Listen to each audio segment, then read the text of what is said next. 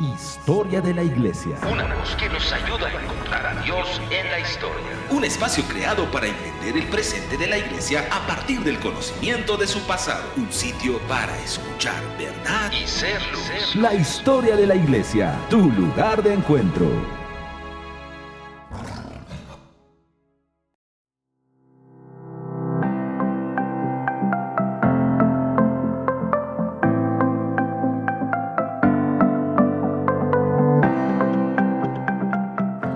Bendecidos, soy Manuel Durán, desde Zacatecas, México. Bienvenidos a su programa, que le abre una ventana al pasado, permitiéndonos ver a Dios a través de la historia.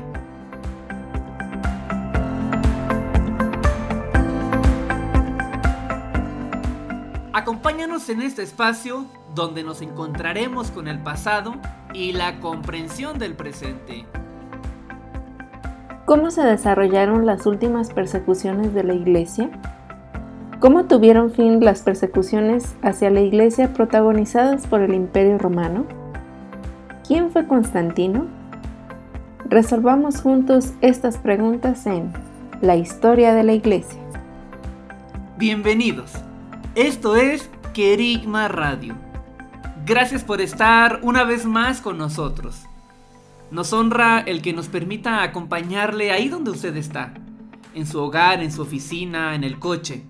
Donde quiera que usted esté, sea bienvenido a este programa, La historia de la iglesia.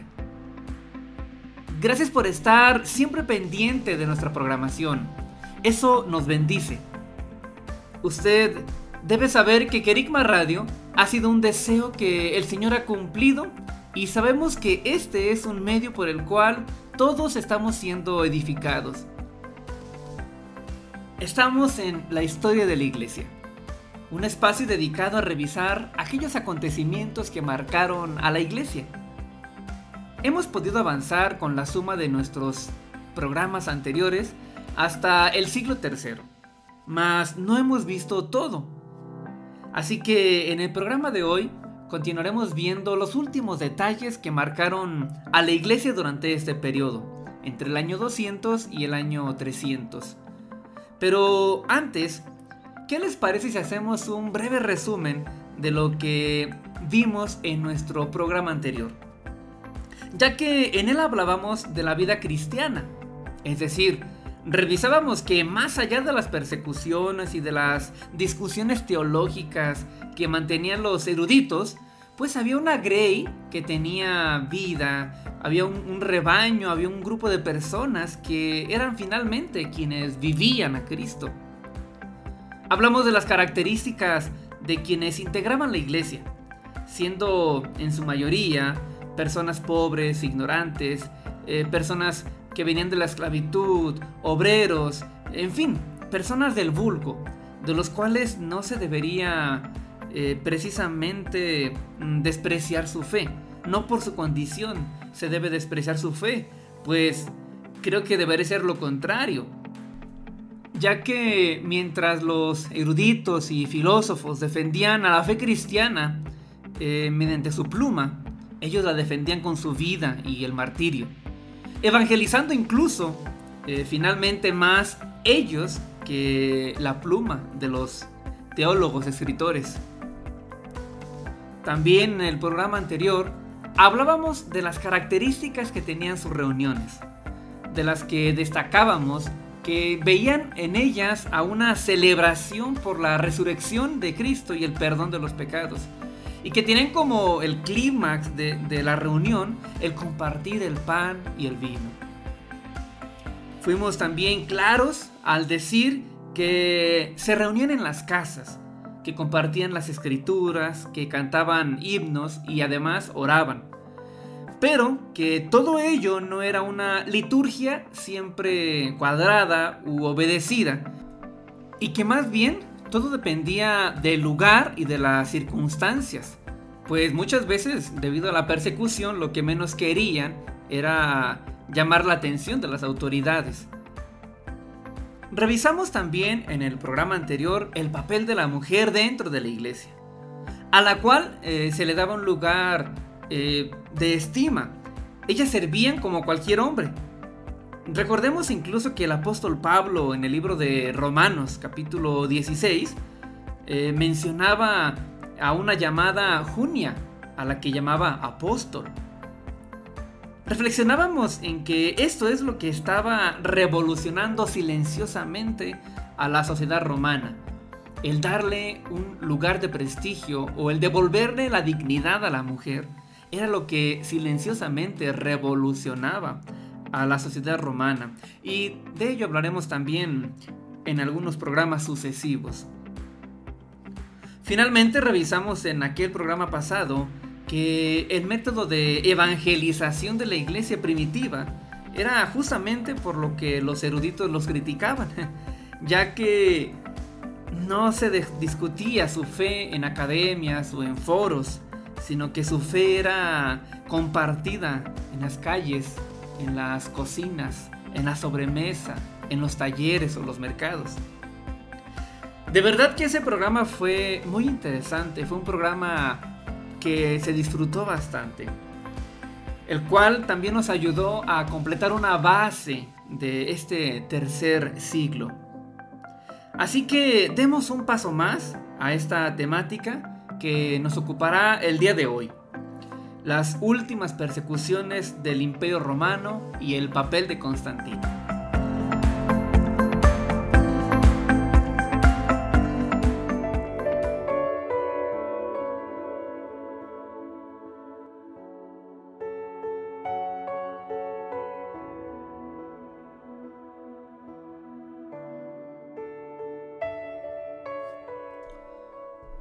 En programas pasados ya nos hemos dado la tarea de revisar las persecuciones, el por qué las hacía el imperio romano y cómo se justificaba.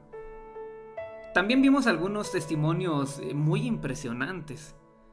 Pero el día de hoy hablaremos de las últimas persecuciones, no con el afán de redundar, sino para completar el panorama. Además entendamos que fueron 300 años de persecución, con variables, con diferentes escenarios, y no siempre fueron activas esas persecuciones y también no siempre de la misma manera. Así que vale la pena analizar este punto en este periodo del siglo III. Estamos pues en el año 200. El imperio romano está preocupado por su frontera norte, a la que debe defender de los germanos, por lo que el perseguir a la iglesia no es su prioridad. Así que el cristianismo eh, gozó de cierta paz en los últimos años del siglo II. Roma era gobernada por Séptimo Severo, eh, quien lo hizo desde el año 193 hasta el año 211. Luego de que sosegó finalmente la frontera norte del imperio y cubrió esa frontera de los bárbaros, decidió en el año 202 que su posición sobre la religión tendría que ser eh, la del sincretismo, donde se podrían unir todas las religiones eh, venerando al sol invicto. Esta política sincretista para venerar al sol invicto tenía dos piedras de tropiezo, los judíos y los cristianos. Dos grupos de personas que no se doblegarían ante una ley es por ello que Séptimo Severo prohibió bajo pena de muerte el que alguien más se convirtiera al judaísmo o al cristianismo. Pero también le dio vigencia a la política que se venía teniendo ya en el imperio, el de no buscar y perseguir a los cristianos, pero que si alguien los acusaba y ellos no rendían un culto al emperador y a los dioses, pues entonces deberían ser castigados. Esto hizo que se recrudeciera la persecución, pues eran cientos de cristianos los que venían a diario, convertidos, por lo que la persecución se hizo bastante intensa. Tertuliano, maestro de la iglesia de quien ya hablamos en otra ocasión, deja una serie de testimonios escritos de acerca de este periodo de persecución.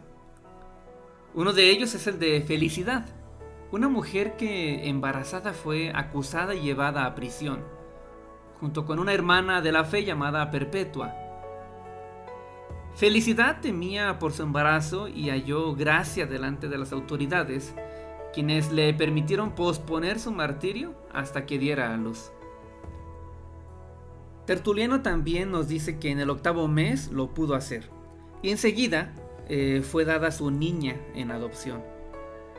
Pero el registro dice que cuando estaba con los dolores de parto dentro de la celda, los guardias se burlaban de ella preguntándole cómo iba a ser capaz de tolerar los dolores que le causarían las fieras.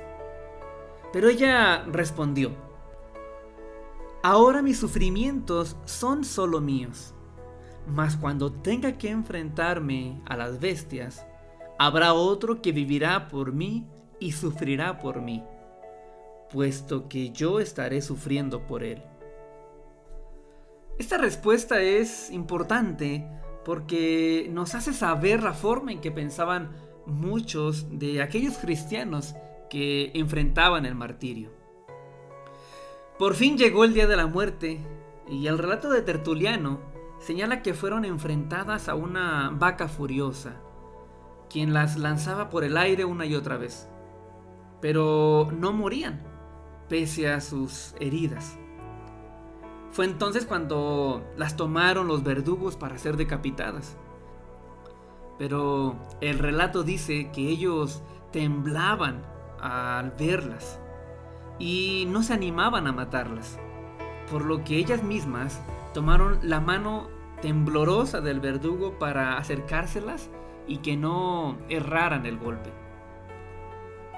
Tertuliano, después de describir este martirio, eh, termina diciendo, quizá el demonio les temía tanto que no se atrevía a matarlas sin que ellas lo quisieran.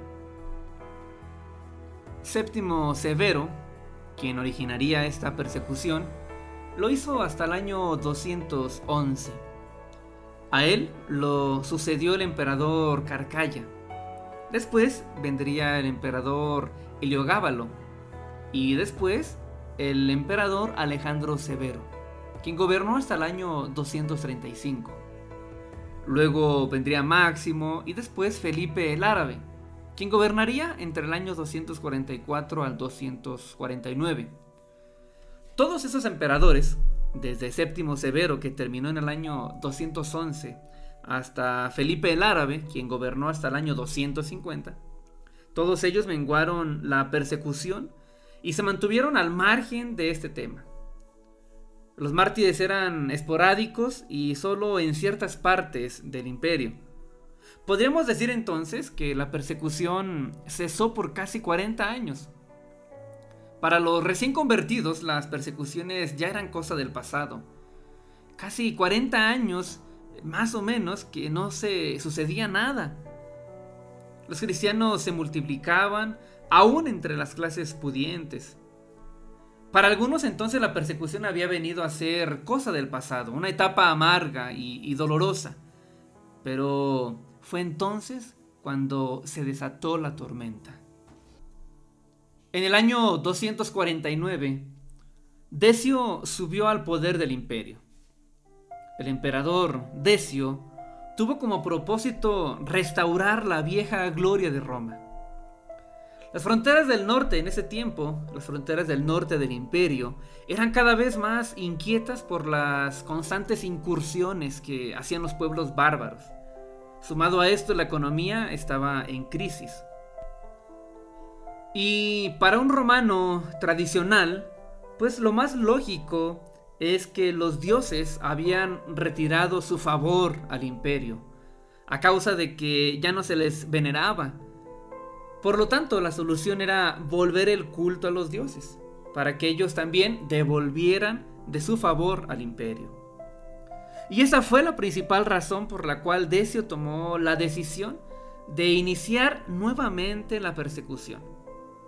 Quería lograr ver nuevamente aquella gloria, eh, aquella Roma poderosa.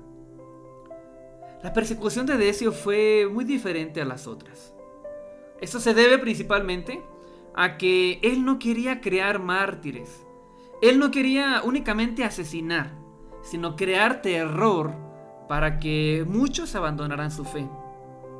Él quería crear apóstatas, personas que desistieran de seguir a Cristo. Decio ordenó entonces que todos deberían hacer sacrificio a los dioses, derramar libaciones, quemar incienso al emperador.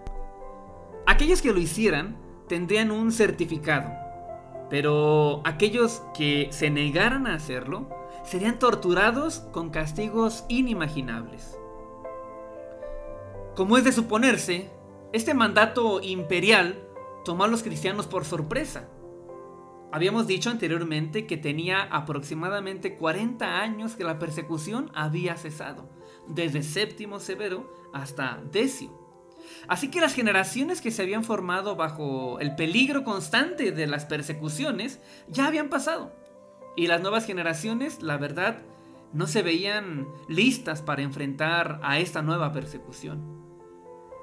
Algunos corrieron a obedecer el edicto imperial tan pronto como supieron de él. Otros permanecieron firmes por algún tiempo, pero cuando fueron llevados ante los tribunales, ofrecieron sacrificio a los dioses. Algunos otros, eh, quizá más astutos, se valieron de artimañas y de su oro para comprar certificados falsos sin haber sacrificado nada a los dioses. Otros finalmente permanecieron firmes y se dispusieron a afrontar las torturas más crueles que sus verdugos pudieran imponerles.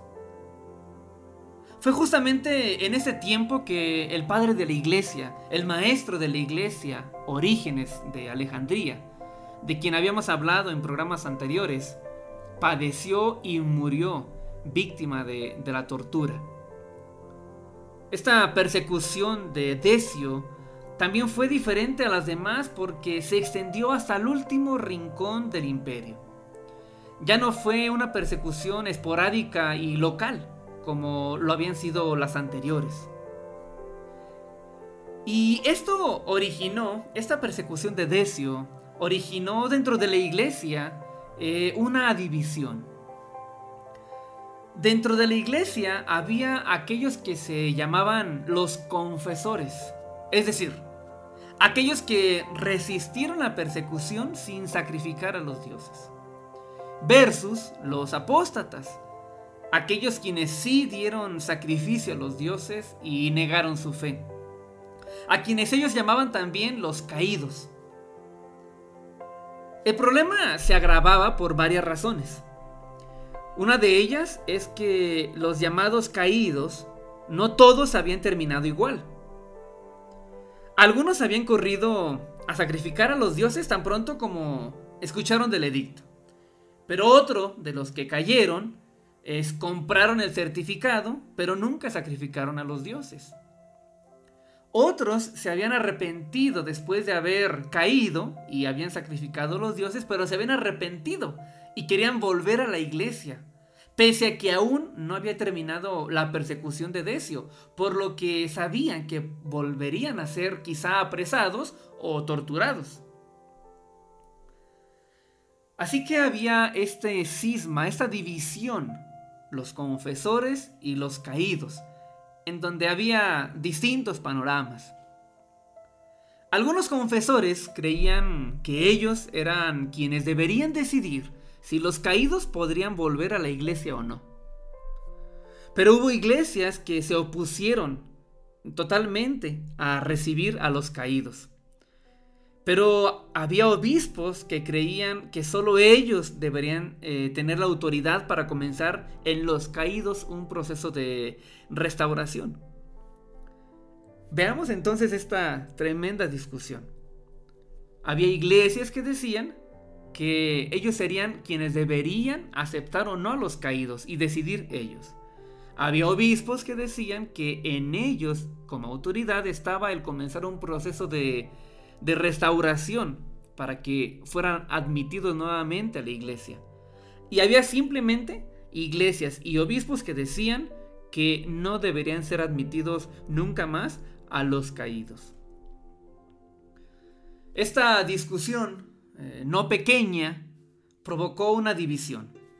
Una división en la iglesia. Había pues eh, quienes apoyaban a, todo caído que con un arrepentimiento genuino quería volver a la iglesia y quienes creían que simplemente no eran ya capaces de pertenecer a la iglesia. Esta división, eh, por ejemplo, en el caso del obispo Cipriano, el cual era obispo de la iglesia de Cartago en el norte de, de África, y quien por cierto había sido discípulo de Tertuliano, Cipriano decía que los caídos que habían comprado el certificado podrían ser nuevamente admitidos, pero no los que sí habían sacrificado. Ellos solo podrían ser admitidos hasta su lecho de muerte. Y los que habían sacrificado, pero no se habían arrepentido, ni siquiera iban a ser aceptados nuevamente, eh, ni aún en su lecho de muerte. Esta discusión hizo que dentro de algunas ciudades la iglesia estuviera dividida. Ya no había un solo ancianato, es decir, un grupo de ancianos u obispos que gobernara sobre la ciudad y la iglesia, sino dos obispos que se disputaban el tener la razón. La discusión no era sencilla, eh, no era fácil para ellos. Y aprovechando esta discusión, había quienes también se preguntaban y se preocupaban qué hacer con aquellas personas que una vez mm, siendo bautizadas volvían a pecar. Ahora deseo que eh, escuchemos lo siguiente. Justamente de esta preocupación sobre los caídos y sobre aquellos que después de bautizados volvían a pecar, es que surgiría dentro de la mente de algunos obispos eh, lo que más adelante sería el sistema penitencial. Un sistema penitencial de la iglesia que atormentaría eh, durante toda la Edad Media, durante toda, toda la época del oscurantismo. A la larga, la reforma protestante del siglo XVI sería justamente también una protesta en contra de este sistema penitencial. Pero claro, para hablar de ello, aún nos queda unos buenos siglos por avanzar. Vayamos a una breve pausa y ya volvemos.